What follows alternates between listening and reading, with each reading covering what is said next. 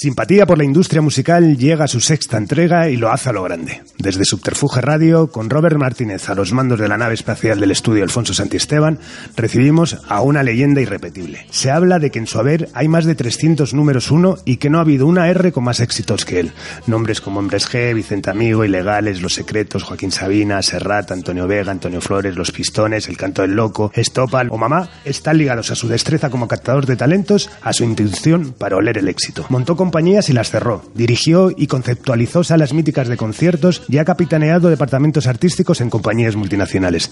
Ha escrito libros y ha vivido la vida como le ha dado la gana y al ritmo que ha querido. Nació en Santa Ella, Córdoba, pero ha vivido la mayor parte de su vida en Madrid. Cuando le sugerí esta entrevista, lo primero que me dijo fue, te aseguro que la mía va a ser la más divertida de todas las que has hecho. Y no lo dudo.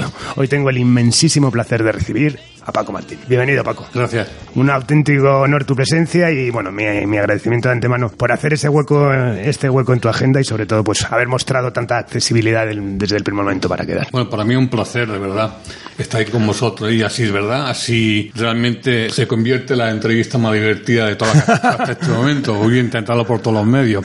Yo hablo muy andaluz, intentaré hablar muy despacio y que se me pueda entender. Pero bueno, Genial. a vuestra disposición. Bueno, te diré que también, bueno, toda la gente que sabía, tus compañeros que sabían que ibas a venir, eh, llevo dos días recibiendo de joder, esa va a ser la mejor, lo de Paco, tal, esto, tal. O sea que extendemos el nivel Bueno, muy alto. pero lo que pasa es que ya estoy muy manso. Vale. ya eh, esa agresividad o ese a ver por dónde vas a la, No. última, la última que he tenido ha sido un poco el otro día cuando presentó eh, de Pomar el libro sobre Rocola Sí. Pues, eh, bueno, pues eh, se ha dicho la verdad, lo que yo iba todavía la gente lo sabía, la gran mayoría, pero la gente eh, ha, surgido cierta polémica porque el dueño de, la sala dijo que Rocola lo inventé yo y que mm, fue así, lo dijo el dueño Jorge González y lo dijo también eh, Mario Armero. Es decir, se aprovecharon de la circunstancia, un ayudante que yo tenía que era un traidor, un tío desleal, un mierda que iba siempre por la espalda con el cuchillo, un traidor que en el libro lo pone el propio Jorge González, que le llamaba para decirle que yo me estaba follando unas tías tomando cocaína en el, en el, en el Rocola. Eh, Ese es el tipo de personaje, un tío que le decía a Jorge González que podía hacer mi trabajo por la mitad de precio.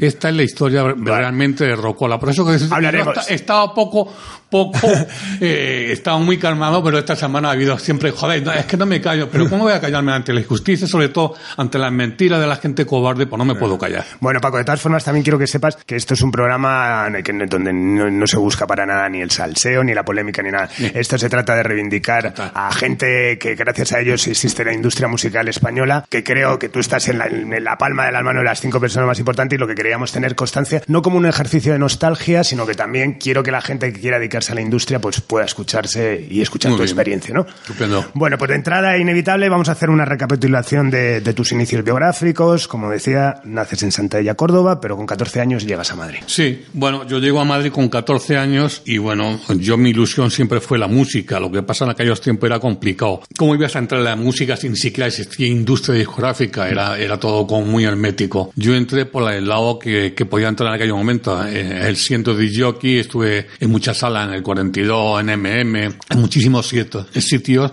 haciendo de jockey. Entonces ahí empecé a conocer gente de la industria que iba a tomar las copas a esos lugares, pero siempre mi obsesión fue entrar en la industria discográfica que no era fácil. Y yo entré eh, en Polygram, yo creo que inventé el tema del chantaje emocional y- y un chantaje realmente serio. Yo me, yo me presenté porque necesitaba un chico en Polygram, te estoy hablando hace más de cuarenta y tantos años, y me presenté para, para el puesto que, que buscaban de botones y me dijeron, me hicieron un examen, evidentemente unas preguntas, y me dijeron que ya me llamarían, pero a mí no, yo no creía, no me fui yo contento, entonces me quedé a la puerta de, de la antigua fábrica durante una semana todos los días sentado y con un bocadillo dando pena. Yo aposta hacia Como lo, los de- lo del bocadillo. una oportunidad, ¿no? Sí, pues yo lo hacía aposta cuando venía el señor Palomo, que era el jefe de personal de, de que yo sacaba el bocadillo. Y, y siempre me decía, ¿qué, hace- qué haces aquí? Y digo, pues mire usted que me dé el trabajo. Si usted no me da el trabajo, yo un día de esto me tiro por el viaducto. Así. Bueno, estuve así, sí, sí. Y así estuve como una semana, el quinto día, el ordenanza que se llamaba Ramón. Te lo digo porque estuve 18 años en esa compañía. Me llamó, dice que le llama al señor Palomo que soy usted. Yo subí a, a la oficina y como yo le dije que trabajaba gratis, eh, dije, vas a estar trabajando tres meses gratis, te vamos a pagar los gastos. Bueno, Un precursor del becario. Sí, sí, más o menos. Bueno, la, cuestión es que a los seis meses yo era el jefe de promoción de la compañía. Y ahora que eso es cuando entras ya en la, industria, que es lo que más nos importa, pero por recapitular también un poco eso, eso hablas de que ejerces de DJ en, en, en M&M, en Club 42. ¿Qué recuerdos tienes del Madrid de esa época? ¿Qué música ponías? ¿Qué, qué, cómo era la noche madrileña? Por dar unas trazas. Yo era, yo era un poco rockero en aquellos tiempos, es decir, yo era una persona que me gustaba mucho la música, que compraba siempre música que era de importación, y ya fuera en la, en la esta de Torrejón, en la base aérea de Torrejón, que conseguía discos que eran imposibles de conseguirlo en, tiendas españolas, o bien donde el Mariscal, que tenía una tienda especializada en el rock. Escuchaba básicamente rock y la, en aquel momento en Madrid estaba, se estaba transformando. Veníamos de un espacio de tiempo donde se puso de moda un, un coñazo de música que era rock sinfónico. O sea, el rock sinfónico venía de Cataluña y, le dio por en cada ciudad tenés un grupo de, en Santander salía Bloque, la Dharma de, de Cataluña, ahí surgieron también cantautores interesantes como Sisa, es decir, pero el, el, el, momento de aquellos tiempos era un, era un, momento musical tremendamente aburrido. Para que te haga una idea, yo creo que lo único interesante que, que surgió en aquellos tiempos que yo recuerde fueron Barney y posiblemente este grupo de Sevilla, Stone, Stone. Stone fueron, yo creo, una revolución mucho más, más importante que SMAT, que fueron que los primeros que fusionaron un poco el flamenco con, con, el rock. Eran los, yo creo que las dos propuestas lo que rompieron un poco el esquema de aquel, aquella música sinfónica que era un verdadero coñazo, no te puedes imaginar, pero había unos conciertos. bueno, la gente lo que sí estaba de, de, de, música y que hubiese un cambio. No era tan, eh, eh, se ha hecho,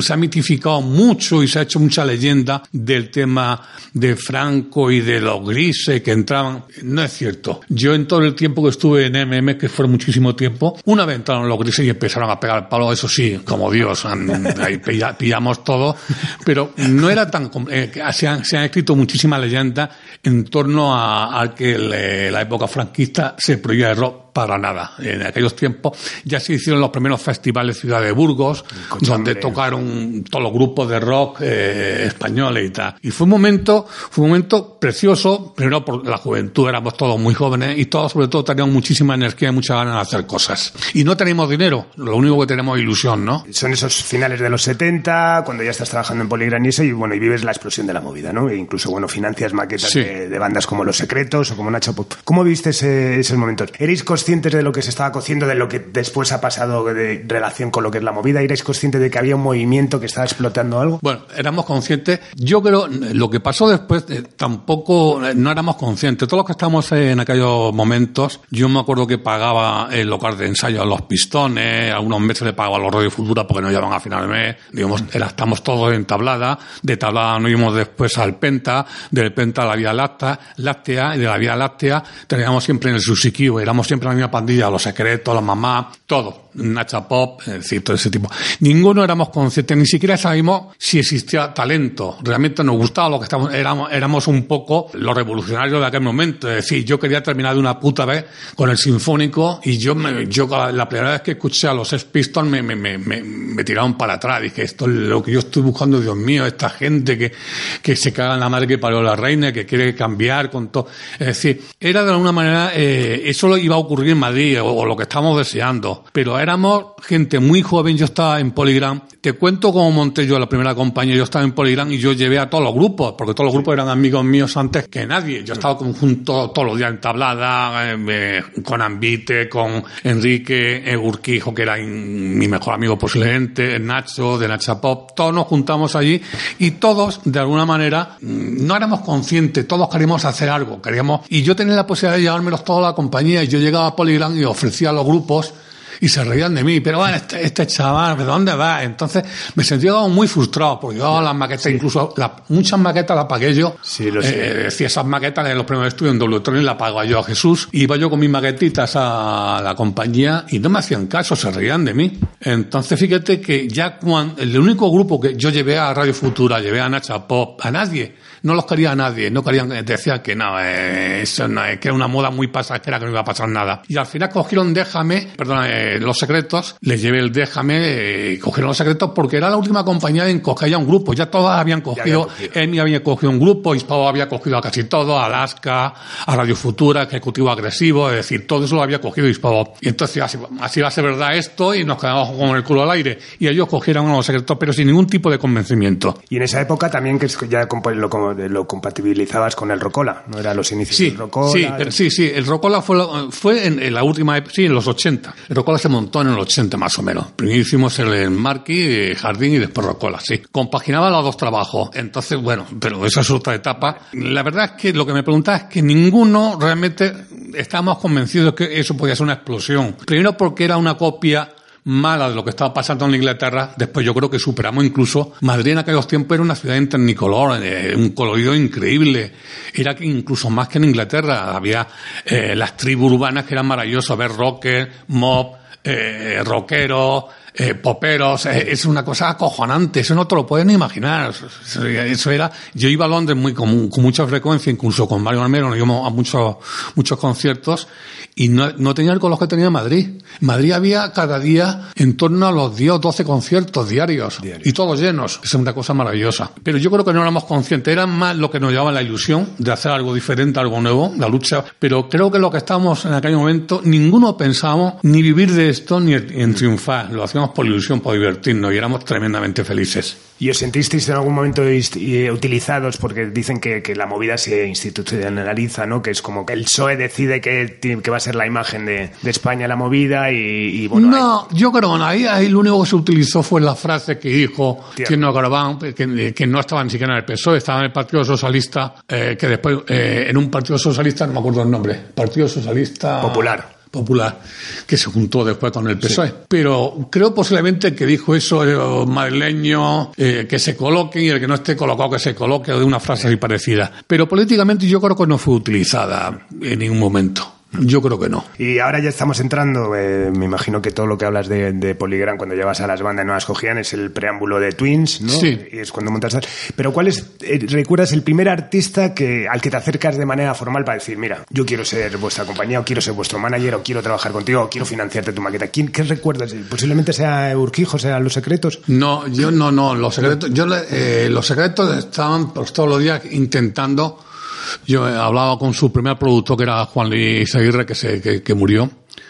Y yo le intento decir a Juan Luis, lo estoy intentando otros medios que no quieren hacer nada. Lo que pasa es que la, suerte de Poligram cambió cuando trajeron de fuera un director artístico que era portugués, se llamaba Carlos Pinto, que ese sí creyó en mí, en mi historia, en todos los grupos que me hacía. Yo le decía, lo escuchaba y él fue el que decidió fichar a los secretos. Un tío que vino de Portugal. Los que estaban aquí no, no creían finalmente. Todos querían, de alguna, en aquellos tiempos todos querían venirse conmigo. Pero al, no darle yo la posibilidad de poder grabar con, con mi compañía, se buscaron la vida como pudieron eh, y ahí estuvo eh, muy, muy, muy rápido de, para coger las cosas. Fue Hispavox, fue la compañía que estuvo más rápida, fichó a todos, eh, todo de momento, y dijo, y algunos saldrá bueno y tal. y efectivamente fue la compañía que mejor lo hizo en aquellos tiempos o apostó. Yo creo sin, sin tener nada seguro, porque no tenía seguro ninguno, pero fue la que al, final aceptó y que tuvo el éxito con los grupos en aquellos tiempos, creo que fueron ejecutivos con el Maripili, Alaska, Pegamoide con Radio Bailando, Radio Futura, el single, porque el primer single no fue realmente un, un disco de muchísimo éxito. Radio Futura, el boom de, de, Radio Futura fue la estatua, que hicieron un single y automáticamente de terminar el single de la estatua filmaron por Ariola. Y bueno, entonces en ese momento es cuando ya cuando ves que no hay posibilidad de meter a los grupos en Polygram, cuando decides hacer el... Sí, el tema de CLMR fue como una frustración tremenda, porque yo estaba en Polygram, todo grupo que llevaba, ellos no me hacían caso, se creían que era una broma, entonces me llegué a frustrar de tal manera que un día decidí marcharme. Dije, voy y me marché. Me acuerdo que en ese momento entró Álvaro de Torres. Al mismo tiempo, el día que, bueno, los dos meses últimos yo estuve allí, estaba Álvaro, entraba Álvaro de Torres, entró de becario. Y me marché, y ya, eh, yo cuando me marché, tampoco tenía, había dejado también Rocola. Es decir, me encontré sin trabajo. Le eché un par de cojones, eso sí es verdad. Porque me encontré con un hijo, sin casa, eh, de alquiler, sin trabajo en ningún sitio, de haber estado ganando muchísimo dinero, porque yo en la época, reconozco que la época que estuve en Rocola gané muchísimo muchísimo dinero. Para que tenga una idea, yo ganaba 7, 8 mil pesetas en Polirán y en Rocolo ganaba 300 mil. O sea, es una barbaridad de dinero. Bueno, pues me quedé sin nada. Me quedé sin nada y una situación absolutamente trágica. Y ahí hicimos MR, sacamos los pistones y bueno, retomamos. Tenía la, la garantía que mi mujer trabajaba y bueno, fueron unos meses que lo pasamos realmente mal, pero al final, bueno, pues retomé un poco la ilusión de los artistas, de seguir en esta profesión que, que para mí era lo más importante. Para mí yo era la persona más feliz del mundo solamente trabajando en esto, Carlos. Yo no, nunca, jamás en mi vida pensaba que pudiese vivir de la música. Yo era absolutamente un tipo feliz haciendo discos, tampoco me preocupaba si era éxito o no era éxito. Yo lo que sí quería hacer discos, hacer música, estar en los locales de ensayo. Todo esto que ahora mismo odio, odio, pues aquello era lo que me daba la vida, era, la, era ese espíritu aventurero y sobre todo ese amor a la música, ¿no? El hecho de descubrir, de, de buscar o, iniciar el camino de la trayectoria de, un grupo desde el principio con ellos y al final eh, comprobar que han triunfado, que tú confiaste en ellos o apostaste por ellos. Eso es la hostia. Eso para mí yo creo que era de las cosas más bonitas que me han pasado en mi vida, de las tres compañías, los tres sellos que he fundado, ¿no? Creo que ha sido lo más bonito. Y es más, cuando vendí la gran compañía y hice el gran negocio, creo que fue a las dos semanas cuando empecé otra compañía. Me tiré dos meses en mi casa una gran depresión, porque lo único que me gustaba era hacer esto, y lo único que me ha gustado hacer ha sido siempre música, hacer discos y descubrir artistas. Y desde el principio compartí, compartí con ellos la ilusión de hacer un disco y triunfar, ¿no? Y de MR pasas a Twins. De MR paso a Twins. Twins lo montas eh, con, o sea, MR lo, lo cierras. Eh, cerramos MR eh, y surge la, la, posibilidad de Twin. Y me junto con Pepe Escridiscos, que era mi socio, que te ayudan a financiarlo o pides. Me ayuda a financiarlo. Lo que pasa, Pepe tenía su negocio con dos tiendas importantísimas eh, donde mejor música se vendía en Madrid. La tenía Pepe Disco. Totalmente. Y Pepe eh, estaba más en negocio. Entonces llegaba un momento que no, no tenía nada que ver. Pepe era un, un negociante, un, un, el que vende disco, un comercial. Y yo era un poco creativo. Entonces eso chocaba. Entonces no lo íbamos mal. Llegó un momento de decir, Pepe, eh, esto hay que tomar una determinación y me dijo, bueno, pues me vas a pagar, y me acuerdo que le pagué con 5.000 discos de los hombres G. Ese fue un vale. poco, digo, yo no tengo dinero, yo quiero seguir con ese, porque hombres que acababan de salir, es decir, vale. hombres que no fue el boom, se tardó un tiempo, no sé, prudente, pero eh, anteriormente al boom, eh, pues fue la semana o dos semanas, dijo, Pepe, yo no tengo dinero pagarte, ¿qué quieres? Dice, déjame 5.000 discos de los hombres G. Este y ese fue un poco negocio, yo me quedé con el 100% de Twin y empezamos y con hombres G y, y, bueno, el primer disco de los hombres G vendimos pues medio millón. ¿Y qué viste en hombres G? ¿Que, eh, ¿Habías sí. escuchado los singles que había editado Lollipop? O sea, ¿los ¿era ya. un grupo que seguías o no? Vi un grupo que venía desilusionado, un, un, grupo que venía de una etapa de Lollipop que había fracasado estrepitosamente y lo vi como muy... Entonces estuve escuchando los nuevos temas, me llamó la atención de ello era la frescura, eran muy malos tocando evidentemente, horrorosos. Yo me fui a local a verlos y los lo fiché en la sala autopista que tocaban ahí en la estación de Norte, había una sala muy grande, fui a verlos, horroroso, yo creo además de los peores conciertos que, que, que han hecho en su vida. Pero realmente vi algo o no se me escapa. Yo no ha sido un poco, porque he acertado muchas veces con el tema de fan, he acertado bastante. Veía que en, el, en las actuaciones ya en aquellos tiempos de 300 personas, 250 eran niñas. Y 250 niñas con la foto de David. Aquello te lo estaba poniendo muy claro. No era ni, ni el batería, ni el guitarra, que era el mejor músico, era David. En la carpeta era la foto de David. Y de 300 personas estaban en un concierto, 250 tenían la foto de David, ya decía, hostia, y veías que el día siguiente concierto, porque tocaban mucho en aquellos tiempos, veías que cada vez era más, a más, a más, a más. Y llegó un momento que explotó como todo, al principio no lo, no, el disco no lo ponían en 40 principales, como se iba a poner una, una canción que dice Sufre Mamón, aquello fue como un boicot. Al principio, al final fue número uno en 40 principales, ¿no?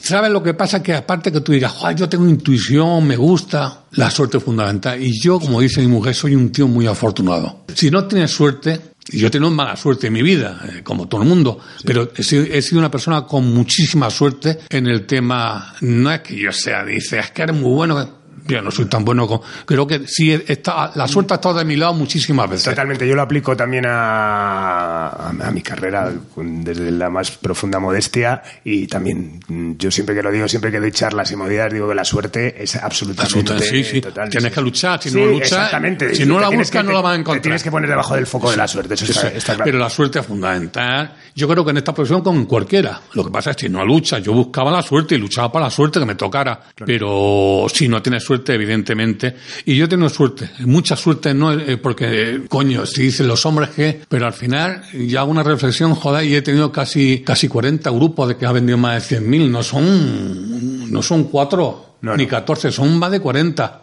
Entonces, yo cuando cogía Certas Cortos se reían de mí. Y Certas Cortos, haciendo un disco instrumental, vendimos 250.000 discos. Y cuando yo le dije a Cifuente que cantara, no había cantado en su puta vida. Cuéntaselo a él. Hicieron un disco instrumental y dijo, y vendimos 150.000. Dijo, si cantas en el próximo, yo no canto nunca. Canta. Canta. Cantó medio millón de discos. Joder, yo no me acordaba de eso, que el pues pregúntaselo, pregúntaselo a ellos, pero a Cifuente, que tienes que cantar por cojones, no, podemos, no podemos hacer otro disco instrumental. Y cantó, y era la primera que cantaba, y de 150 pasamos a medio millón de discos, o sea, los celtas cortos, o sea, ese tipo de cosas sí me la apunto yo como hecho que, Pues eso no es suerte. el, ahí el que ha tenido suerte fue el artista de estar a tu lado, ¿no? Porque al final le diste una franquicia. Por eso que sí, eh, hay una parte de que sí, que tienes suerte y otra parte también que te. ahora, yo te digo, yo he tenido 200 grandes éxitos, pero he tenido 4.000 fracasos. Lo que pasa los fracasos, nadie te habla de los fracasos, afortunadamente. Entonces dice, este es el que ha hecho hombres que danza invisible y los secretos, pa, pa, pa, pa, pa, pa. Digo, te voy a decir ahora mismo yo los 10.000 que no, que no ha funcionado y posiblemente eran tan buenos o mejores en la vida. Sí, sí, yo he tenido grupos fantásticos, fantásticos, que no he vendido ni, ni 10 discos. Me queda, eso me queda una frustración más grande que nada, creer en el talento de una persona, de un tipo, y que no pasa nada con ese tipo, es. la otra parte mala de esto de la música. La parte buena es cuando dices, joder, cuando consigue el éxito y llega a todo el mundo, pero la parte mala también es cuando tú crees en el talento creativo de una persona y no logras que transmita eso al gran público, ¿no? Y, y, eso me ha pasado a mí muchísimas veces, más que, más, que, el éxito. Claro. Y bueno, y volviendo un poco a Hombres G, porque yo creo que es, algo tan especial lo que pasó, ¿no? Fue, el, éxito de Hombres G fue una concentración de, de, varios factores, es decir, de buenas canciones, de imagen, de buen trabajo de marketing, lo que me has dicho desde luego de los fans me parece brutal. Era el momento de Hombres G, es decir, el momento adecuado y el sitio adecuado, era como el grupo que reclamaba a este país. En yo, yo tenía una filosofía, Carlos, que era muy, muy graciosa. Y lo comentaba a mi gente, digo, cada cuatro años va a surgir un grupo de hombres G, porque las niñas cada cuatro o cinco años dejan de ser niñas y ya empiezan a fallar. Eh, eh, claro, claro, claro, son muy traidoras, muy traidoras. Es decir, eh, aman a David hasta que tienen 18 años y prueban otra cosa. Hasta esa edad están soñando con David. Pero cuando prueban la, la historia, pues son traidoras y te dejan automáticamente. Entonces, hay como una regeneración de fan. Cada cinco años suele pasar eso. Si te das cuenta, si haces el estudio, en la música verás que cada cinco años surge un, grupo de fan. Ahora lo hay con Manuel Carrasco, Alejandro Sanz, pero antes eran grupos, pero pasaba eso, ¿no? Esa es mi teoría y me salió muy bien. Y, el hecho de hombres que, por hombres que fue, porque tenía que tocaba, es decir, yo creo que era, yo me, de hombres que lo sí me apunto, y eso David me lo agradecen todos, yo se reían de mí porque yo fui el que abrí la puerta en América a los grupos españoles, lo mismo que Tomás Muñoz o Ramón Segura, lo hizo con Camilo VI, con Rocío Durca, ellos fueron los pioneros. Yo me fui con el disco de Hombres G a Perú y un billete de ida, no de vuelta. Me fui a varios países, pero terminé en Perú. Perú, muriéndome de hambre, eh, metiéndome mucha coca, durmiendo en el suelo, sin nada en el dinero, y con Augusto Sarria, que era el director de CBS Perú, todos los días pidiéndole para comer, como un mendigo. Yo creo que la única vez que he tocado fondo llorando, recuerdo a mi familia, fueron dos meses, pero Carlos, sin tener un un sol de esto en, el bolsillo, nada, viviendo de la caridad. Había un, había un, chaval que trabajó en Nuevos Medios, no sé si lo conociste, que, escribió allí en Fanzine, Rubén Hurtado de Mendoza. A Paul Hurtado de Mendoza. Paul Hurtado de Mendoza. Sí. ¿Lo conoces? Lo conozco, lo conozco. Ese fue maravilloso, ese me quitó a mí el hambre en Perú. Escribía en Fanzine a él y su novia. Ajá, sí, sí, que después lo vi aquí en Nuevos Medios. Bueno, pues yo lo pasé fatal allí y ya cuando yo fui a, al consulado para que me pagaran el billete y para pagarle aquí. Eh, bueno, me tardaba 20 días papeleo. Yo había ya encargado el billete para volver a España porque me estaba, era, era como un mendigo. Y lo que son las cosas, dos o tres días antes de que de venirme para acá, la suerte, te digo que la suerte es que si no tienes la suerte en tu vida, me llama el de CBS, Augusto Sarria, y me dice que tengo una llamada de, de Tomás Muñoz de Nueva York, que tengo que estar el pasado mañana en Nueva York. No tengo nada, dice, no te preocupes. Billete en primera a Miami, dormimos en el nuevo hotel, un hotel de cinco estrellas en Miami, avión de primera de Miami a Nueva York, me siento con un abogado, Norman Stallman, un judío que yo me pongo un contrato, no entendía nada en inglés, pero me dicen que me da un millón de, dólares por los hombres G. Yo lo hubiesen dado por cinco mil euros. un millón. un millón. Eh, ni leí el contrato. Eh, después del millón mm, vi que me quitaron impuestos y el abogado se llevó 150 mil euros en Norman Stallman este. Y al final, bueno, pues me quedaron 600 mil. De la época. Eh, y bueno, no te puedes imaginar o sea, para que veas, o sea, tres días antes estaba muriéndome de hambre durmiendo en un colchón de espuma que te diga por hurtado, o sea, con cucarachas, y tres días más tarde tienes un millón, bueno, seiscientos y pico mil euros. en el banco, o sea, y durmiendo en los hoteles, eh, me, pusieron en el Sheraton, que estaba al lado de, la oficina de CBS, y con una limusín de 10 metros, o sea, para que veas la vida, lo que es la, nunca sabes lo que te puede pasar, ¿no? Y bueno, Hombres G, eso que implica, bueno, de, películas, esos viajes a Latinoamérica que has contado, bueno, me imagino que fue un momento de locura.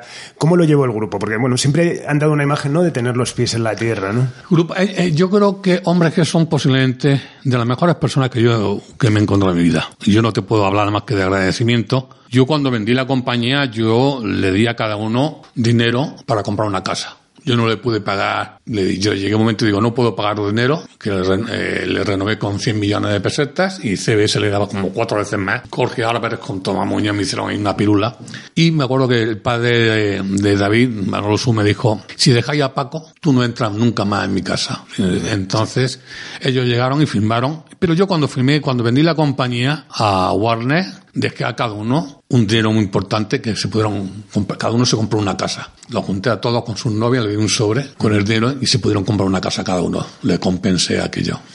Sí, bueno, me acuerdo que luego hablaremos de ese libro maravilloso que escribiste y me, me acuerdo la, la presentación que hiciste en las GAE, que, bueno, fue precioso. Todo lo que dijo David fue, fue realmente espectacular. Bueno, llegan un montón de bandas también, aparte de Hombres G, estamos hablando de, pues, de los ilegales, de los pistones, que creo que ha sido también un grupo, creo que es un grupo importante en tu carrera, creo que es un grupo, vamos, personalmente a mi persecución fue un, un, disco que, que, que, me, que me encantó y creo que es una banda que no ha, no, ha tenido, ¿no? No tuvo el reconocimiento. Fue un, grupo bueno, es un, grupo chileno, un tipo que era de un nivel creativo y de talento comparable a Antonio Vega, ¿eh?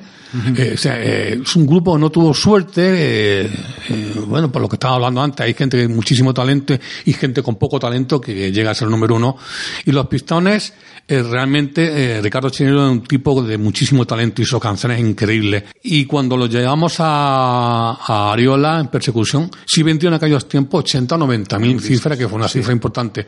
Pero después se fue diluyendo aquello, ese no tenía consistencia. Tampoco Ricardo se le debía por la labor, es decir, no, no se lo tomaron en serio. O sea, coño, el más serio de todo el ambiente, fíjate el ambiente cómo ha terminado, ¿no? Eh, que es un tipo fantástico. Todo, bueno, todo. Yo tengo muchas, eh, tuve mucha suerte en aquella época con los grupos que estuve, tanto Hombre G como Los Pistones, como Los Secretos. Fueron gente que, que tuvo una relación con los ilegales, todo. Tenía una relación fantástica. Hablamos el mismo idioma, que era el idioma de la ilusión, ni siquiera el idioma de la música. Éramos todos con una ilusión que, que, no te pueden imaginar. Y nos llevamos todo muy bien y nos seguimos llevando. De aquella época yo creo que me llevo bien con casi todos. En esa época puedes decir que primaba más el, el, corazón, ¿no? Que el sentido del negocio, ¿no? Sí, sí, el corazón y la ilusión, ¿no? Pues todos tenemos ilusión y, y, no te imaginas lo que era.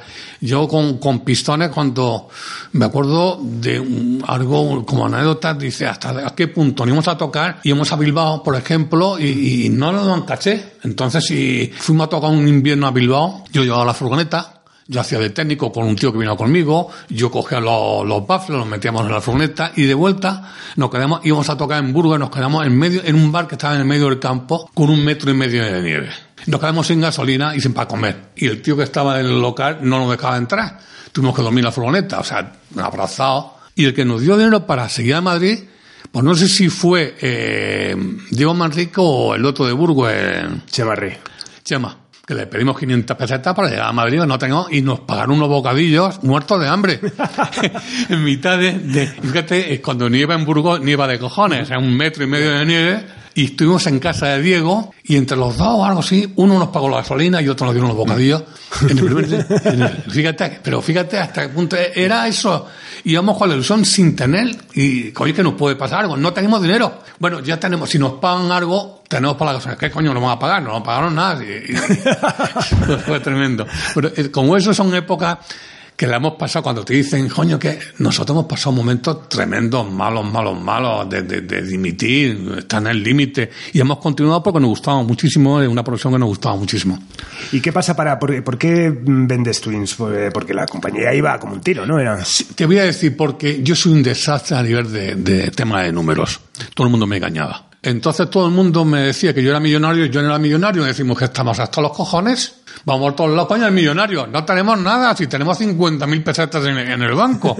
Entonces surge la oportunidad de venderla y la vendimos. Y, y la verdad es que fue un error. ¿Sabes lo que mi, mi, mi fallo en mi vida? Yo creo que no me he rodeado de gente buena en el tema de la finanza. O sea, me he fiado, para que te haga una idea, cuando a mí mm, Warner y Draw me pagaron la, la compra en tres partes y tuve que por darle la última, se la perdoné, no me la pagaron nunca, que eran 50 millones de pesetas. Tuve que, me viene Miguel Ángel Gómez con toda la gente llorando, con los hermanos Pérez, que si no le perdono los 50 millones de pesetas que tienen que hacer a la compañía y, y Paco Martí, que es un gilipollas romántico, le perdona los 50 millones de pesetas de aquellos tiempos y pueden continuar. Ese favor le pedí yo a Charlie años más tarde, hace un año y pico, y no se acordaba de ese detalle. Pero yo se lo recordé. De- vendes Twins, me imagino. Twins. una época ahí un poco viendo. Sí, o sea, el, el éxito, saber administrarlo es complicado, Carlos.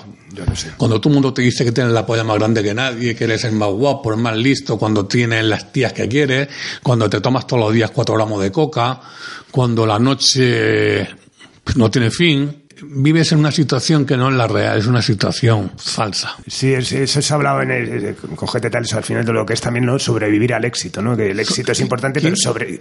Hablando el otro día con gente. Sí, tal sí, de- es muy complicado, ¿eh? Claro. Saber manejar, sobre todo. Primero, yo vengo de un pueblo donde yo mi estudios se, se limitan a tener el bachiller, que me lo saqué en el Ramiro de Maestro por la noche. Es decir, vengo toda la vida de trabajar desde los 14 años que empecé a trabajar y, de, y empecé a cotizar a los 16, pero yo empecé a los con 14 años a trabajar, a limpiar el coche y tal. Entonces, no he tenido una educación ni me han preparado. Yo, a mí no me prepararon, prepararon nunca para ser rico. Yo me encontré un día que yo tenía 300 millones de pesetas en el banco. Y yo decía, pero 300, ni en 10 vidas me voy a gastarme esto. O sea, no, no estaba preparado para esa situación. Lo primero que hice fue comprarme un Mercedes de 24 millones. Así, hay que ser gilipollas. Bueno, pues bueno, pues eso es lo que, lo primero que se me vino en la poca cultura y no tener a nadie a, a tu lado que te dijera, no, Paco, esto hay que hacerlo así, así, así, así, así, así. Y si lo hubiese tenido, posiblemente tampoco lo hubiese hecho caso. La euforia, la vida que llevábamos, eh, era, era complicado, Carlos. Era, era- eran unos años con- de mucha convulsión de- de- del tema de drogas, eh, manejar ese control era muy complicado. Ahí yo pasé unos 8 o 9 años realmente que yo no sé cómo no me moría. Yo la coca la compraba de kilo en kilo, no compraba un gramo. Eso es una mariconada. O sea, yo compraba un kilo de coca y las rayas eran 15 centímetros. Tenía que parar cada vez que me venía una raya paraba seis veces para tomármela. ¿Cómo iba a hacer una rayita así teniendo un kilo? Esa es la, esa es la, esa es realidad. Y, nadie nos enseñó que aquello era jodido. Yo afortunadamente lo que es el caballo lo, lo probé en Nifao. Y me sentó tan mal, en la probé, me, me- me dio un tío famoso que no me decía el nombre, engañándome que creí que era coca. En la escuela de caminos casi me muero. Tuvimos que aprender. Y yo ahora cuando veo muchas veces fotos de la gente que se lo tengo, me lo dejo en casa, la recopila- recopilación de músicos, gente de la industria, amigos que han muerto. Es atroz, Carlos, es atroz. Es tremendo, tremendo la gente. Y no te digo que haya sido todos por la droga, otros han sido de infarto, han sido de mu- muchísimas cosas. Pero es tremendo la cantidad de gente que se nos ha ido posiblemente a conseguir. Yo dejé la droga ya hace muchísimo tiempo. No he sido tampoco de estos defensores de poner de, de, uh, yo que cada cual haga lo que quiera, yo doy mi ejemplo, si se vale y te puedo ayudar, yo me he prestado siempre para ayudar a la gente y de hecho he ayudado a más de una persona a, a salir de la droga. Pero eh, era un momento muy complicado, muy compu eh, de- de- bueno, es, es Y, difícil. y aún así, o sea, eh, Twins pasa esto, tienes esa sensación de que te engañan y tal, pero vuelves a, a liarte la Sí. manta a la cabeza y montas pasión. En medio entre Twins y pasión, ¿trabajas en alguna compañía o No, no, no, si, directamente? si es que, Carlos, eh, el, el tiempo en que yo vendo Twin a crear pasión fue un mes. O sea, yo estuve un mes que me estaba volviendo loco en mi casa y ya mi mujer me dijo, "Ah, haz algo porque yo no, yo se, quería seguir con la música. Es decir, me duró un mes esa inactividad de decir, ya tengo dinero, ya no quiero saber nada. O sea, a mí lo que me, el motor de mi vida era la música, no era tener dinero. Yo lo que quería, y automáticamente, monté pasión. O sea, eh, monté pasión, y lo primero que hice con pasión fueron los Rodríguez, fueron Antonio Vega, los primeros discos, y Loli Manuel, los tres primeros discos. Fueron tres discos. Eso fue el primer año. Hice el Sinfónico de Falla con la orquesta eh, Sinfónica de Londres, con Loli Manuel, que me parece de las joyas más grandes que se han hecho en este siglo, en este país. Eso fue, me costó muchísimo dinero, pero fue de las joyas que quedan ahí. Cogí los Rodríguez, que mm, fue tremendo porque nadie me apoyó. Me acuerdo que fui a 40 y me dijeron, estos son los nuevos tequila, pero en viejo. Nadie me ayudó, ni siquiera en Radio 3. Eso fue un- una época con. Yo conocía a Calamaro, yo en mi casa se venía Calamaro, me cantaban las canciones y me quedaba... Y decía, esto no es real. Lo mismo que me decía también, dice, Paquito, yo nunca te dejaré por nada del mundo. Por 300.000 pesetas me vendió el hijo de puta. Y somos amigos. O sea, no hay dinero en el mundo para que yo te deje 300.000 pesetas. Bueno, eh, eso es otra historia. Pero ese primer año en Pasión, pues sacamos a Antonio Vega, que yo creo que posiblemente el disco pop mejor de la historia de este país. Sacamos Loli Manuel y sacamos Extremoduro. Ostras, joder, Somos animales. Madre mía, sí. Cuatro disquitos ese primer año no estaba mal. no está nada mal. No, no, no. No no. estaba mal. Y luego sí, fue, fue un catálogo también muy ecléctico, ¿no? Porque también me acuerdo sacaste este Tijuana in Blue, ¿no? Cosas Sí, sacamos Tijuana in Blue, que me, parece, me parecían que eran tremendo. Tremendo. Yo vi la actuación de estos tíos, creo que fue en Barcelona, se clavó un, un pincho y siguió tocando. Son eso, ¿sabes? Atravesó un. El cantante este, el No, el- guitarra se atravesó. Joder, y siguió tocando. No, no murió de puto milagro. Al hospital urgentemente estuvo tocando, terminó la canción atravesándole un pincho. Madre Eh, no, no, fue tremendo.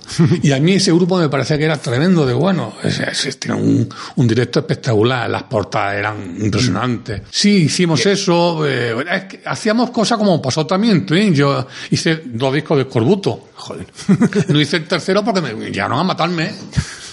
Llegaron un día con, con navaja y cuchillo y tuvimos que darle 50.000 pesetas. Estamos Santi barrendo, Santi fue al banco, la chica, yo con un cuchillo, hasta que vino con las 50.000 pesetas. Pero eso no ha pasado en mi vida una vez. Yo subo con un cuchillo para matarme le daba 50.000 pesetas. o sea, que entonces dije, ya nunca más. Ya. He asustado a toda la gente de la compañía como si tú un artista y tú Claro. llamas a la gente y tiene un tío que tiene con un cuchillo y dice, "Cinco- o lo mato. Eso lo pasamos, si lo pasamos. ¿Cuánto dura la aventura Pasión? Pasión dura muy poco, dos años y medio aproximadamente. Nos comieron las deudas, había... ¿Sabes lo que pasó con Pasión? Decirlo ahora mismo es eh, eh, como un golpe bajo, posiblemente no, pero es que Antonio Vega se comió todo. Antonio Vega iba un día y otro no por 50.000 pesetas. Era insufrible, o sea, imposible. Y llegó un momento que Antonio nos debía a la compañía por encima de, yo qué sé, mucho, mucho dinero. Había 50.000 pesetas, un día sí y otro no. Pues 500.000 pesetas, 500, medio millón, o sea, es un- un- una barbaridad todos los meses, todos los meses. Era, era agotador. Y amenazándote y, y ya creando un ambiente malo. Y, después tenía mucho personal que tenía que haber quitado de pero la gente había estado conmigo en Twin. Y yo era de la gente que decía, "Oh, morimos todos, no podía echar a nadie. Se dieron muchísimas circunstancias, ¿no? De, de por qué. Yo te- lo- eh, fíjate que Enrique Urquijo, que estaba todos los días en la compañía, yo tenía que haberle grabado los discos a Enrique Urquijo. No lo crees porque no tenía dinero. Enrique Urquijo, en esa época no tenía dinero, fue a la SGAE y pidió 5 millones de pesetas a su nombre y me lo dio. Y yo, claro, evidentemente se lo devolví al mes y pico. Pero este es el único artista, bueno, ahí Sabina, que me han dejado dinero para la compañía. Enrique no lo tenía, pidió a él, eh, fue a pedirlo para un anticipo en la SGAE, 5 millones de pesetas. Digo, Enrique, no tengo para pagar las nóminas. Y Joaquín fue por la Casa de Córdoba. Dejaron, ha sido los únicos artistas que Enrique, y ya me Enrique todo lo que tenía me lo, lo veíamos. Era, un- era como muy frustrante escuchar hacer los trabajos con Enrique y después no poderlo grabar. Ahí ha sido duro estos días, ¿no? Que se ha recordado ya los 20 años. No fui nadie, nadie. Yo, eh, eh, Carlos, yo de la música, desde que tuve la decisión de marcharme ya de, de la última época, ni voy a... Fui el otro día a Manolo García porque así ha sido un tipo excepcional. Yo creo que es de todos el artista que más tengo yo cariño de todos. Me llamó, estuve un ratito con él en el concierto, escuché cuatro canciones y marché. No me motiva, ya no me gusta la música. Eh, se ha convertido lo que hay, la gente que lleva la música, no, ya no hay gente romántica como pudiste ser tú en su momento, yo, gente que realmente si no eres romántico, la música no tiene sentimientos, gente que, que, le parte el alma una canción, una ilusión. Hoy día ya no existe esta gente. Hoy día con todo mi respeto, tú fíjate que están dirigiendo a la industria discográfica en este ahora, país. Ahora vamos a ir, vamos a ir a eso y eso, bueno, me, da mucha pena porque lo has dado todo por la música y, y, bueno, que tengas esa sensación ahora, es como, tengo la sensación como que la música ha sido un poco injusta contigo y que en algún momento te, que te haya abandonado, pues, pues me da pena, pero bueno, oye, es muy lícito también lo que te pasa. También suma, han sido muchos años, muy cerca de todo, muchas sensaciones y bueno, y cosas que vamos a ver ahora.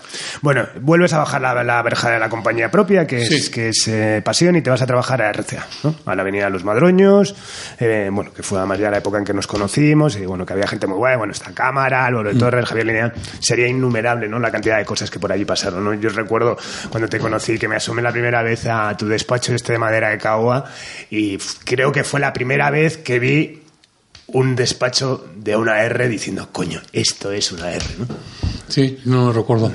Hombre, yo entré, yo entré en RCA, venía una época jodida, cámara no me quería porque sabían, ni Álvaro de Torres tampoco tenía mucha mala fama del tema de la cocaína y tal. Mira, lo, lógico que no tuvieran confianza en mí. Y fue Ramón Segura que dijo, entra. Y entré por Ramón Segura. No fue por cámara ni por Álvaro. Lo que pasa es que Álvaro es mm, mi amigo del alma y después yo entré en RCA, que era la última compañía de España, y en ocho meses fueron los primeros. También casualidad, coño, mucha casualidad, pero coño, yo no era los segundos, éramos los últimos.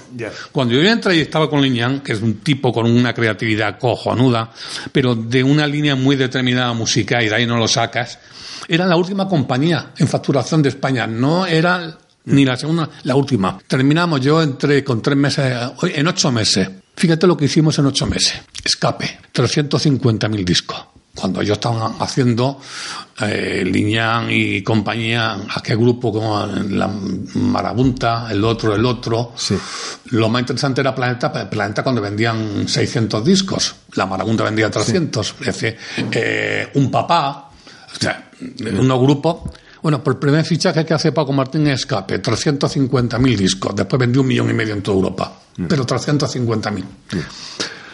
Fichó Antonio Flora en contra de la voluntad de todo el mundo cosas mías. Antes de morir Antonio llevaba ya 150. Lo que pasa es que se muere Antonio y vendemos un millón y medio. Me invento Serra era único. Medio millón de discos. Solamente en el primer año vendí 3 millones de, con tres discos. Solo la niña si es cierto o no. sí, sí, no, no, de vender 5.000 ellos en todo el año, yo vendí 3 millones. Coño, con las casualidades, ¿no? Sí, sí, Además, en contra de todo el mundo. Es decir, nadie quería escape en Antonio Flores era, con toda la lógica del mundo, era, venía de un fracaso, fama de junkie, conflictivo, etc. Pero yo he escuchado la canción y digo, estas canciones son la hostia, son la hostia, no, se puede componer mejor. Y eh, Cerrar Único era un proyecto que lo estuve madurando, ya fue el primer proyecto que yo quise hacer en RCA. Y bueno, pues vendimos de todo tres millones de copias en ocho meses. Un poco. Sí, sí, sí. Un poco. que, ya, ya, no se habló más de mi droga, ni mis adicciones, ni nada. Eh. y vives ahí dentro de Madroños, en RCA, vives la fusión con, con, con Sony, ¿no? sí. Que en, un primer momento, bueno, sí. Pero quiero decirte una cosa. Yo la época con RCA, RCA, con Álvaro y con Liñán y con el equipo que había, con Santi Menantes Pidá, ha sido la época más feliz de mi vida. No he trabajado nunca con mejor equipo con mejor gente, con gente más cariñosa, mmm, jamás han sido los mejores de, de, calle. Eso quería dejarlo claro. Qué bien. Bueno, y vives la fusión con Sony, donde se sigue confiando en ti, pero bueno, en un momento dado se dinamita todo, ¿no? Y te vas a Universal.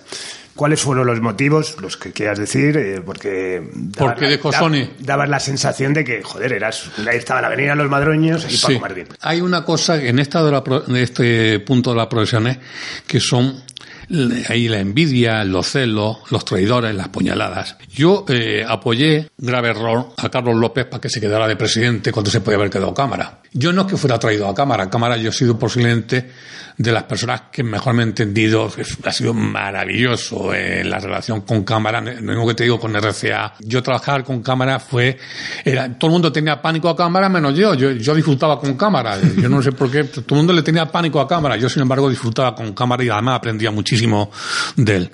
Entonces, eh, apoyo a un tipo que se llama Carlos López, que no puede soportar que los artistas vengan a verme a mí y no vayan a verlo a él. Es más, él dio la orden a todos los jefes de producto que artista que viniese a verme a mí antes que a él, que se lo cargaba. Tenía por cojones que ir a verlo antes que a mí.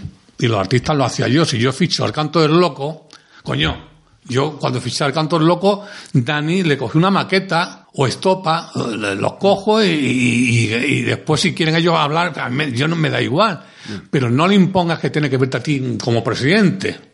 Y todo se inventaba.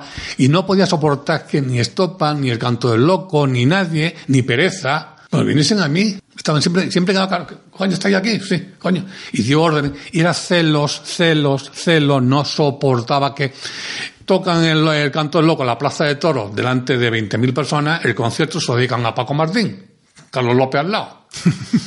no, eh, como decía Afo, ya te la has cargado. O sea, había una presentación de estopa, pues Paco Martín, yo además le decía a todos los artistas, por favor, no dedicarme una canción, porque yo estaba viendo que este tío no podía, no, no podía superarlo, es que era, yo invento un programa de televisión para que te haga una idea, se llama Hijo de Babel, me dijo que ese sí tenía que darle la mitad de dinero, si no nos hacía, si no me despedía. Cogimos 600.000 600 eh, euros. Si tú, yo te enseño la carta que escribió el presidente de Europa, diciendo que había inventado el programa, que tal y tal, no me nombra. Yo te lo enseño, por eso en el libro lo pongo. Este es el sujeto, tipo que le puede el poder cuando un tipo es mediocre. Un tipo listo, que supo eh, arrimarse y apuntarse. Era el tipo que se apuntaba a las medallas. Yo estaba ya de medallas hasta los cojones. Yo no quiero medallas ni nada ya a esta altura de mi vida. Pero este tío tenía ansiedad de tener medallas y apuntarse cosas que no le correspondían. Este era Carlos López. Y la última fue, eh, ya me estaba amargando la vida. Lo que pasa tenía de cómplice a Alex, que era el, traidor, ni, eh, niño traidor, como le damos todo, que yo lo cogí de Sony porque su padre trabajaba con mi mujer. Y tenía que haber cogido otro y sin embargo lo cogí. Un chico que no tenía para nada talento. Era un tipo listo, pero nada talentoso.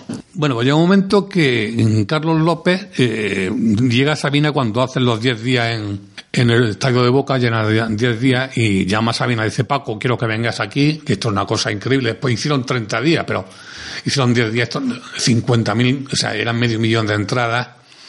Esto es una cosa histórica, no lo ha hecho ni Fito, no lo ha hecho nadie, ni Soda Stereo. No, ya está, no te preocupes, yo voy para allá. Le dije a Isabel, eh, sácame un billete, jueves y el lunes regreso. El concierto era el sábado. Entonces Carlos sabía. Eh, entonces, el viernes yo estaba en el despacho con esta chulería típica de Carlos López en el despacho, dice, bueno, ¿qué está esto? Digo, bueno, pues Carlos, yo me voy a, Buenos Aires mañana, he hablado con Joaquín, me está esperando, tú no vas a Buenos Aires. ¿Cómo que no voy a Buenos Aires? Ya he quedado con Joaquín. Buenos Aires voy yo.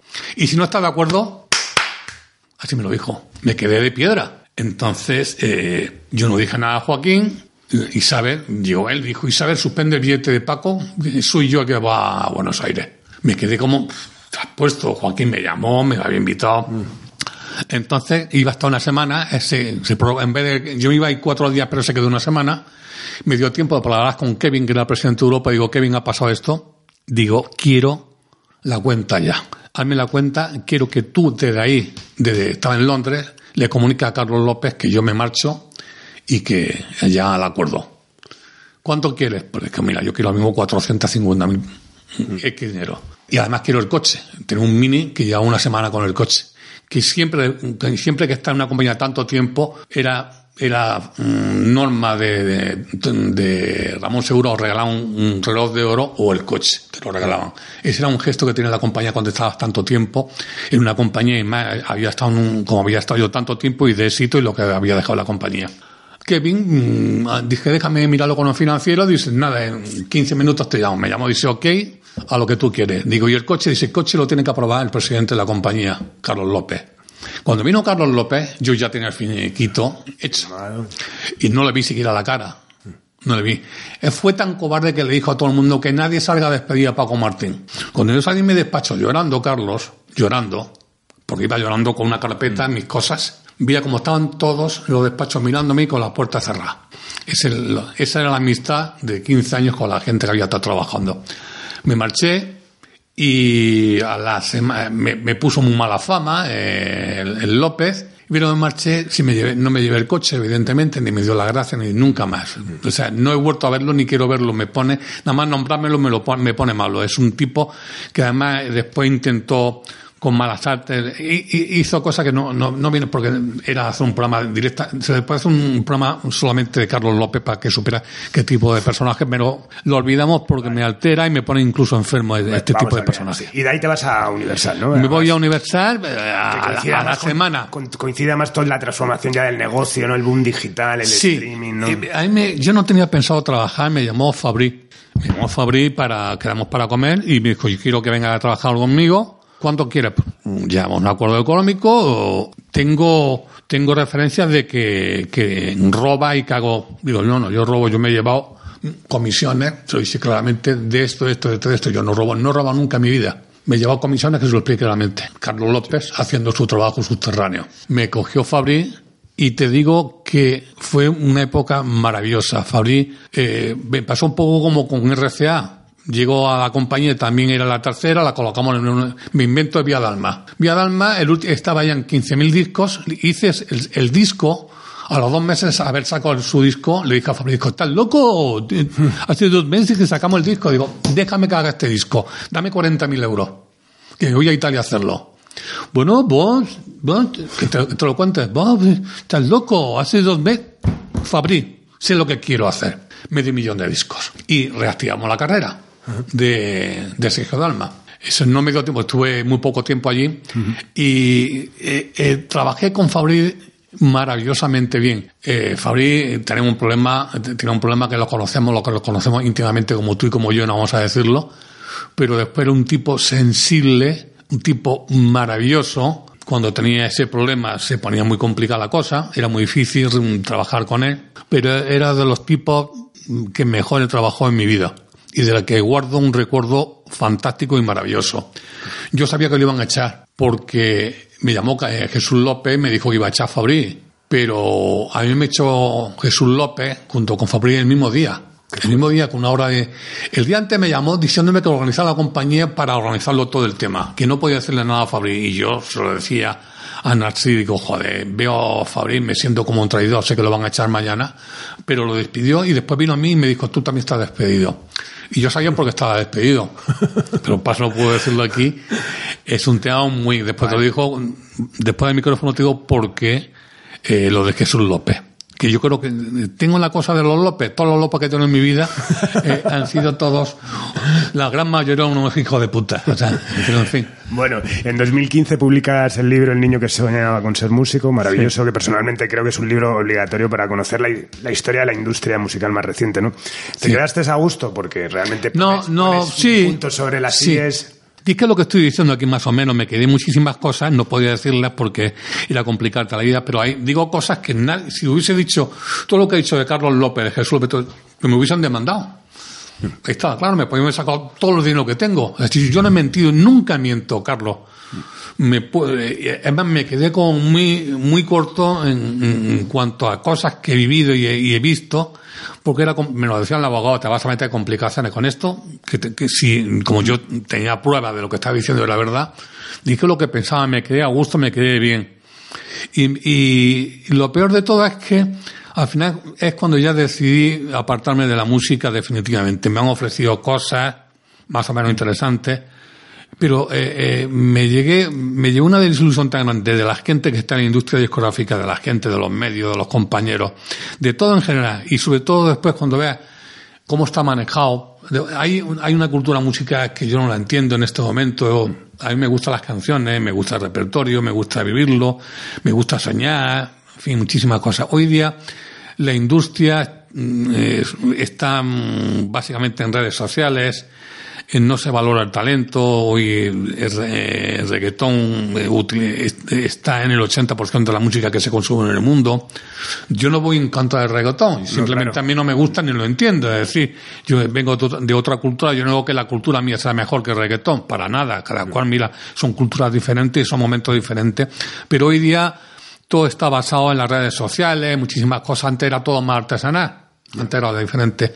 Y sobre todo la gente que yo estaba rodeada en mis tiempos, la gente que tiene una cultura musical acojonante. Carlos, te voy a contar el día posiblemente más triste de mi vida. Yo tuve para hacer la, compañía, en el momento de pasión que te decía triste económicamente y tal, yo tenía unos 8.000 discos, ediciones especiales americanas, era toda mi vida. Yo iba toda la noche a mi casa tenía una guardilla, abría las puertas y daba las buenas noches a mis discos. Y cuando me sentía mal, me sentaba ahí rodeado, solamente no escuchaba música, veía los discos colocados, veía la portada, veía, la abría. Era mi vida. Pues dice mi mujer que fue el día más triste de mi vida. Yo tuve que vender todos mis discos a Bangladesh, para que te hagas una idea, se la tienda, se la vendí todo. El tío de Bangladesh no quería ni comprármelo pidiéndome yo lo que estaba yo llorando cuando se llevaban mis discos. Me decía, Paco, no te puedo pagar lo que van estos discos. Eran ediciones, las primeras de Chicago, portadas de cuero, americanas, ediciones de, de 200, que yo me iba. Quiero decirte que ese tipo de gente romántica, por la música, yo vendía discos en el rastro, con Alaska, con todo, hacíamos intercambio.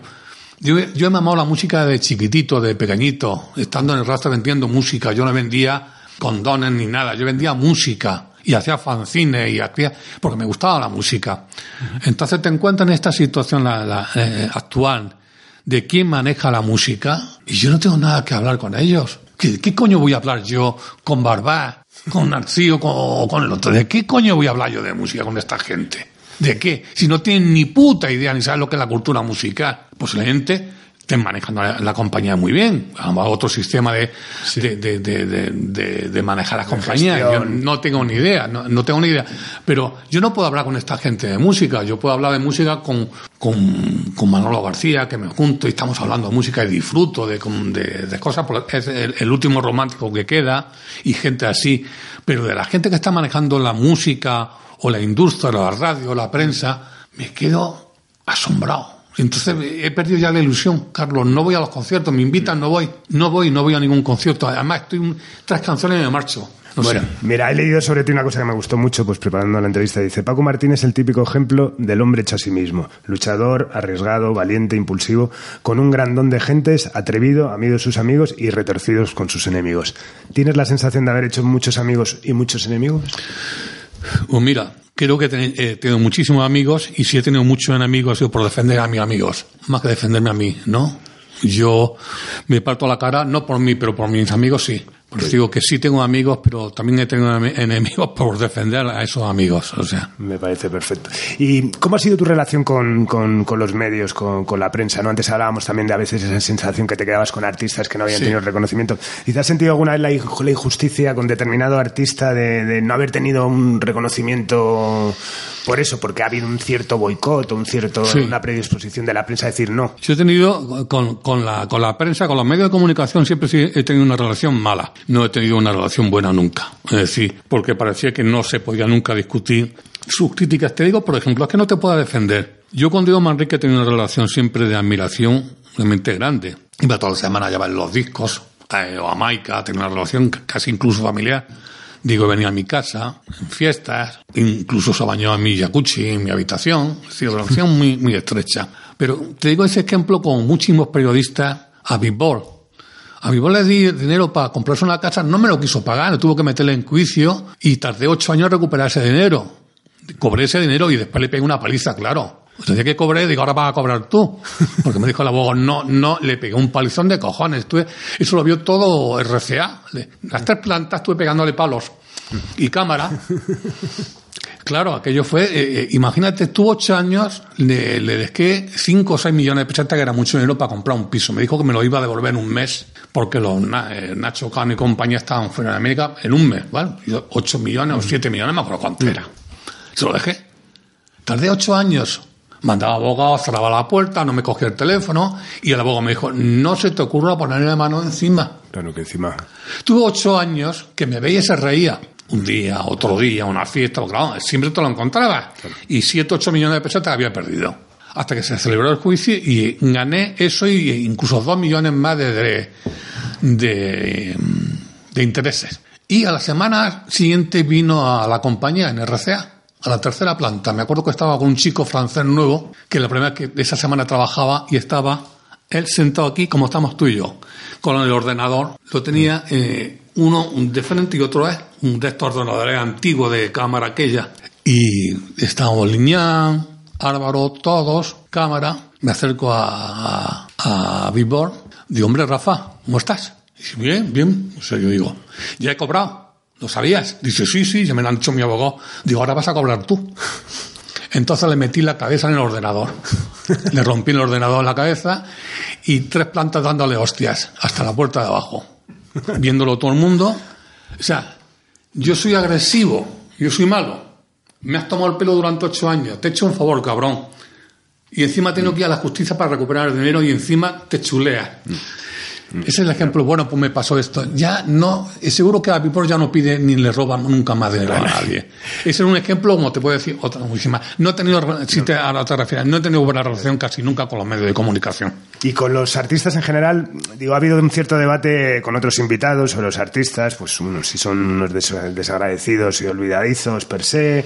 Cámara, por ejemplo, decía que de un artista no puedes esperar más que talento, o sea, no puedes esperar generosidad, empatía ni nada, ¿no?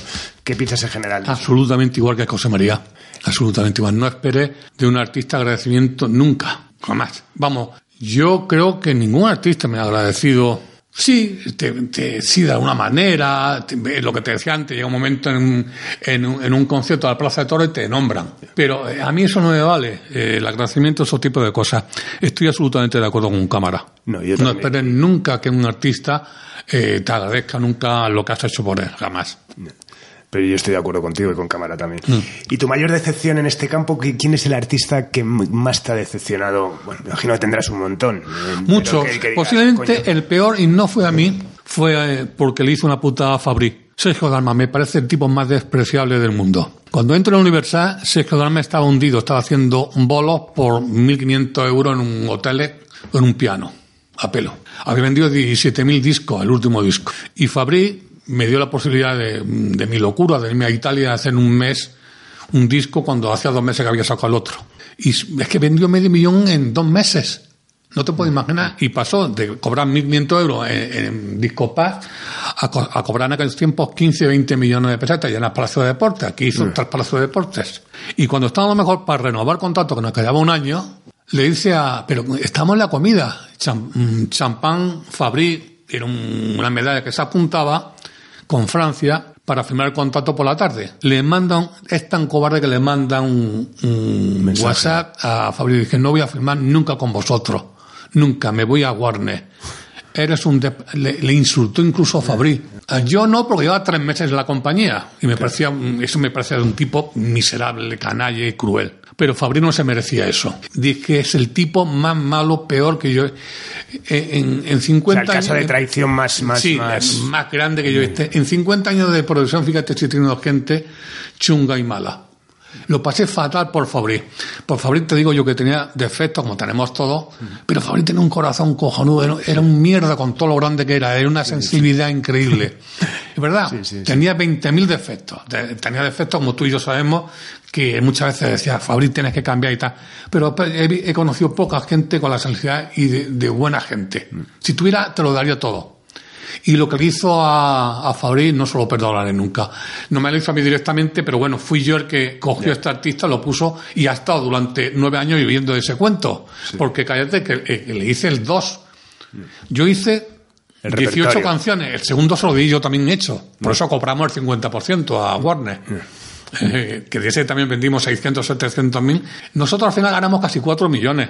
La compañía no le fue mal. Fabri, en la parte que, negoció muy bien Fabri. Pero me parece un tipo miserable. Yo es que te digo cosas que yo no haría nunca.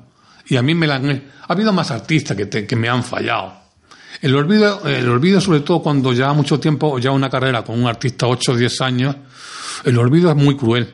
Yo no pido, yo no, yo no he pedido nunca, en los artistas, los dos que me han dado algo, fue porque me vieron ellos, fueron Sabina y, y Enrique Urquijo. Yo no he pedido nunca nada a nadie. Y además lo que me han dado se lo he devuelto. O sea, que no es para, no tengo ningún interés más allá que mi profesión de hacer lo mejor posible con ellos. Pero coño, eh, eh, de vez en cuando, aunque te la estés metiendo, que te den un besito en el cuello que te digan que te quiere bonito. Eh, el besito en el cuello, decirte te quiero.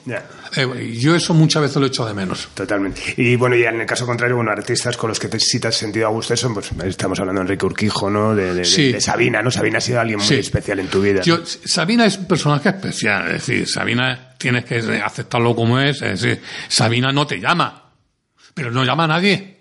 Es Jimena la que te llama y está escuchando. Digo, Jimena, Jimena que se ponga. Dice, no, dile que está.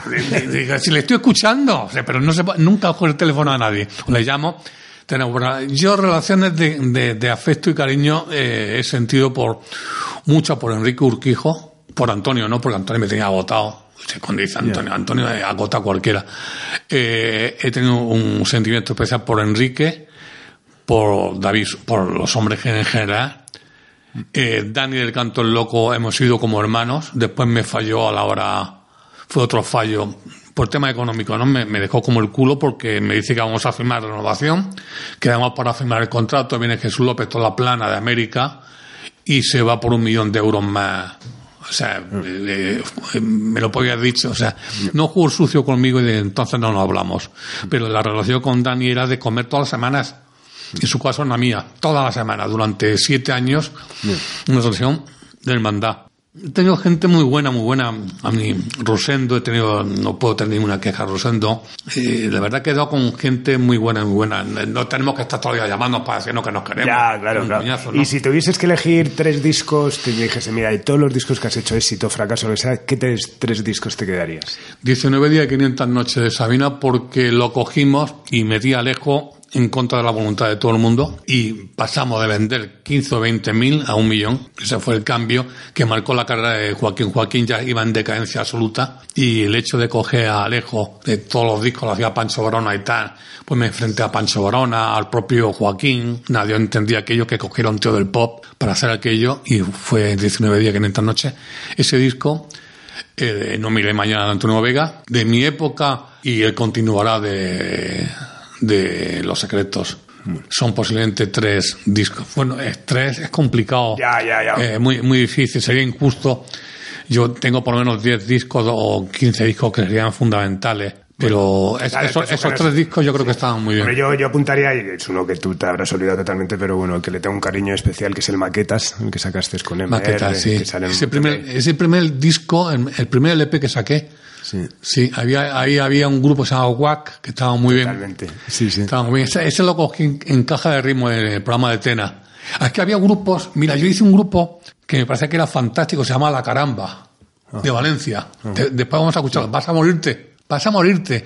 Había gente, había otro grupo punk valenciano que llaman La Resistencia. Sí, sí, sí. el, el telar de la locura es de las canciones más espectaculares o sea, dentro de eso había discos que pasaban desapercibidos, que eran la hostia, y sobre todo el catálogo internacional, desde Johnny Thunder, Replacement, la cantidad que sacamos de Cult, o sea, muchísimo, sacamos un, catálogo internacional cojonudo pero había gente que, que, desgraciadamente pasó desapercibido eh, y que tenía muchísimo talento. ¿Y con quién te has quedado con ganas de trabajar? ¿Con quién? Sí, a quién te me hubiese encantado trabajar con este tío, con esta tía, con este grupo. Sinceramente, no sé, posiblemente Amaral. Amaral me impresionaron. Eh, lo pasaba, tenés que aguantar el gorrito, me, me, me, quitaban las ganas, ¿no? Pero eh, tenés que aguantar. Aguanté a Juan una vez que hizo una, durante una semana estuvimos trabajando por una versión, no sé quién era, si de Antonio Vega o de quién, y tuve que sufrir una semana de que no hay dinero en el mundo para, para, para aguantar este sujeto.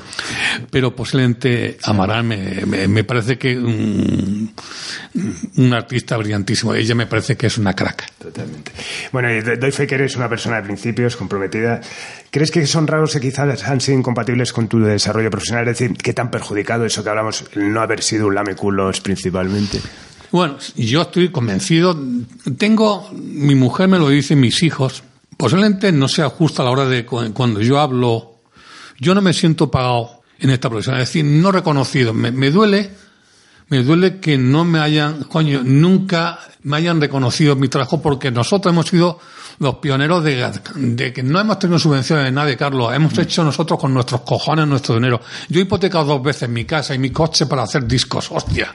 ¿Quién dime tú un tío que tiene los cojones de vender su, hipotecar su casa como lo hipotequé yo con la escritura que te lo puede decir David Sumer en el notario para pagar los dos millones de pesetas que costó el disco? Dime tú si hay, hay mucha gente en este que tenga esos cojones, pero no una vez, sino dos veces. Entonces me siento, o sea, han dado premios. A mí los premios me parecen una gilipollez, pero te voy a decir por qué me apetece que me lo den. Con un premio de reconocimiento. Por mis hijos. Porque yo a mis hijos he estado 10 años sin verlos. Ahora voy a ser abuelo dentro de 20 días y estoy como loco de contento porque me he pasado toda la infancia a mis hijos fuera. Y si me da un premio es pagárselo a ellos comprenderás que me suba la polla un premio, un globo, un esto. Soy la persona con más éxito de la historia de la música, lo sé yo, lo saben mis hijos, pero a mí que me haga un reconocimiento, juro por mis tres hijos también que me da igual. Te lo juro que lo recogeré para decir a mis hijos también, hijo mío. No estuve con vosotros, pero están las consecuencias de por qué no estuve con vosotros, que estaba haciendo un trabajo. Es por eso. Entonces, sé, posiblemente porque también porque me he enfrentado a todo el mundo, me he enfrentado a la injusticia, a los lameculos, Ah, yo no he sido nunca, yo fui el primer tío que se peleó con Rever, que te lo puedo decir, Rever. Yo dije a Rever, le digo, el único tío que me ha mandado a tomar por culo ha sido este. Y yo dije, te metes tus 40 principales en el culo. Nadie se lo ha dicho. Ahí a Lucky. Eso te lo puedo decir Rafael Rever. Todos iban a lamerle el culo. Y no era por una cuestión de chulería. Yo tenía razón, porque me, se lo decía Rafa hace poco. Digo, pero yo llevaba razón. Dice, claro que le dabas. O sea, si yo no llevaba razón, yo me callaba y me la tragaba. Pero si tú estás eh, viendo una injusticia, tienen la obligación de, decirlo. No quedarte callado y chuparle el culo al otro y decirle si buana. No, no. Yo fui el primero que le dije al revés, quiero a los hombres que págamelo. ¿Cómo te? 40 nunca pago. Siempre va a haber una vez. y me pagó el caché para hacer un gran música con los hombres que en Ceuta Melilla, no me acuerdo. Un avión y el caché. Eso no había pasado a nadie. Porque yo soy de las personas que entiendo que un músico, aunque sea 500 euros, si tiene que salir a tocar, tiene que cobrar. Eso de tocar gratis, nadie trabaja gratis. ¿Por qué tiene que el músico tocar gratis? O sea, fui, eso fue una revolución en aquellos tiempos, porque mucha gente me siguió el ejemplo, como dijo, es que tú has revolucionado un poco esto. No, es que tenía que hacerlo así. Es que, ¿qué coño? Porque, o sea, yo si yo trabajo, quiero cobrar, si mañana me contratan en, Sony, eh, yo no voy a, a, aceptar que me digan, tienes que trabajar una semana gratis. No, si yo y si un músico sube un escenario, aunque sea simbólicamente, dice, mira, solamente tenemos 100 euros, pero te lo pagamos. Bueno, y por ese tipo de cosas, pues siempre soy un tipo conflictivo, diferente, que rompía con los esquemas establecidos en aquel momento del sistema. O sea, eh, era un antisistema de la música, sí, lo, fui. ¿Y cómo ves eh, ahora mismo, sin personalizar, si quieres, cómo ves la industria, cómo ves las compañías donde trabajaste? ¿Crees que se han sabido adaptar a los tiempos, que realmente todo este tsunami mm, que ha provocado la revolución digital ha hecho que se, que se adapten? Eh, me hablas me dices, ¿no? Que no reconoces ya a la gente que hay digamos, en la cúpula, pero eso tal. ¿Crees que han sabido tal? ¿Crees que se la han cargado? ¿Crees que es un 2.0 totalmente en, la industria musical? Si te digo que se la han cargado, te mentiría. Y yo, eh, eh, como estoy apartado de la música hace siete años, y en siete años pasó tantas cosas en la música, yo te, puedo decirte que los personajes que manejan la industria discográfica los conozco. Conozco al presidente mundial, Afo Verde, que lo metí yo. O sea, eh, yo lo elegí a ese tío. O sea, ese te enseñó las cartas, eh, mm, alucinaría. Entonces, y, lo que está ahora mismo manejando la industria discográfica en este país, los conozco a todos porque dos de ellos han trabajado conmigo. Y, la verdad, dos con ellos han trabajado conmigo y no sé cómo hacer con ellos.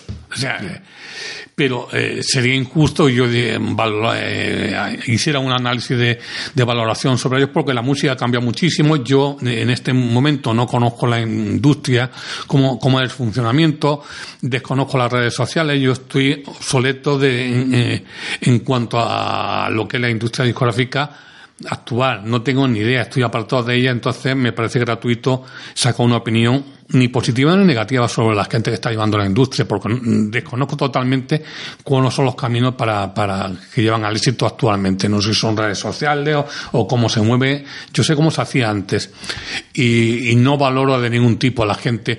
Lo valoro como personas que no me merecen ningún respeto como a nivel personal, pero no puedo hablar a nivel profesional porque sería injusto. Me dices que estás retirado totalmente, pero estabas haciendo cosas, ¿no? Tenías lo de Martín Música, decías no, No, hice una cosa de Martin Music por, no por lo hice con dos amigos porque estaban aburridos, coño, y además lo que me negué lo del nombre y al final me pusieron lo de Martin Music que no quería que me pusieran esto y estuvimos un año y pico, a veces sacamos algo, pero yo iba un ratito solamente sobre pero es que no me ni me no me motivaba nada, Carlos. Entonces llegué a la conclusión de que que era una tontería. Y si ya, si no tiene motivación, si no, es como si no está enamorado de, si tiene que estar enamorado de alguien, está con una mujer sin estar enamorado, eh, al final supone es una tortura, ¿no? No, no, no está enamorado de, de algo, pues es la muerte, no, no, no. Pues Yo ya lo tengo absolutamente asumido, he dejado esta profesión.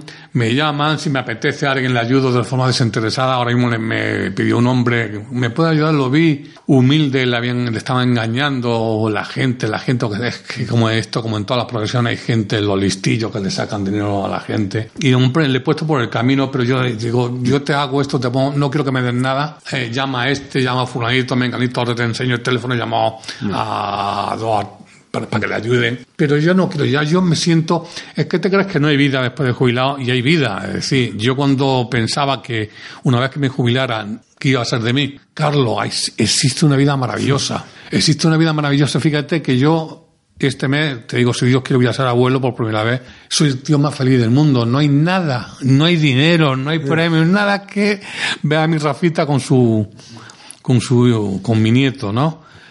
No te puedo imaginar. Claro que vida. Estoy soñando ese momento cada día. Se me está haciendo eterno la espera. Eh, tengo proyectos con mi nieto, muchísimos proyectos de compartir con mi nieto, de vivir la vida. Ahora la vida la vivo de una forma mucho más tranquila, más relajada. Antes era todo, todo era rápido, deprisa, sin disfrutar. Yo me he dado cuenta que conozco 47 países y no conozco ninguno. He pasado por esos países y no disfruto de la cultura ni de nada. Era, era otro ritmo. Ahora todo me lo tomo tranquilamente. Me gusta tomarme un riojita, despacito. Si tengo que escuchar, la, escucho mucha música escucho la música por la noche, me pongo, me, he aprendido a manejar un poco las nuevas tecnologías, pero muy poquito. Me hago mi listita, me hago esto, disfruto, todo me lo tomo como con mucha calma. Sé que tengo 66 años, los tiros están más cerca y lo que me quede de vida quiero disfrutarlo y dejar un recuerdo bueno. Sobre todo puedo tener la imagen de que soy eh, muy, no sé, muy una persona difícil. Pero yo te aseguro, Carlos, yo no he hecho nunca una putada a nadie. Puede ser conflictivo o rebelde. Coño, si no eres rebelde con joven, coño vas a hacerlo. Ahora yo no soy rebelde, yo soy algo como te decía, estoy muy manso y tal. Pero si no eras de joven rebelde, ¿cuándo lo vas a hacerlo? Y yo ahora mismo lo que sí te garantizo, te juro por mis hijos, a propósito, yo no he hecho nunca nada malo a nadie, nunca he hecho daño, a mí sí me lo han hecho. Yo nunca no he entendido en mi forma de ver la vida hacer daño al prójimo como, como beneficio mío o, o disfrutar por hacer daño a nadie. Te lo aseguro que no. Bueno, pues nada más, tal como esperábamos, la, entrevista ha sido fantástica y te, agradezco muchísimo el juego que siempre das y que te hayas acercado hasta, hasta el estudio. Necesitaríamos una vida para asimilar todo lo que has hecho y los que nos dedicamos a esto te damos las gracias por tu existencia y por hacer y haber iluminado nuestro camino. Así que, Paco, muchísimas gracias. Gracias a vosotros. Yo, para mí ha sido un placer venir aquí y sobre todo porque tengo, no porque estamos aquí ahora chupándonos la polla los dos ni nada de eso, pero es verdad que siempre a todo el mundo, siempre te pongo como ejemplo esa estúpida pregunta, ¿quién es tu sucesor? Y es que me parece una estupidez esa pregunta, todo eso. Pero cuando me han, me han nombrado ha surgido tu nombre siempre, te han mirado desde el trabajo que has hecho siempre, mm, me ha recordado muchísimas cosas mías, tuyas, la pasión por la música. Tú has sido infinitamente mucho más inteligente que yo, en todos los sentidos pero hemos tenido en común algo que es el amor a la música y a los sueños, y hemos cumplido nuestros sueños. Y yo siempre te he puesto de ejemplo. Creo que la única persona que he puesto de ejemplo ha sido a ti, y yo me siento muy orgulloso de conocerte y haber compartido este momento contigo. Bueno, pues emocionado despido esta nueva dosis de simpatía por la industria musical. Espero que la hayáis disfrutado tanto como yo. Y esta vez me despido con una canción pues, de un grupo del que hemos hablado mucho hoy, que es quizás mi canción favorita de Hombres G y que se llama Nassau. Adiós.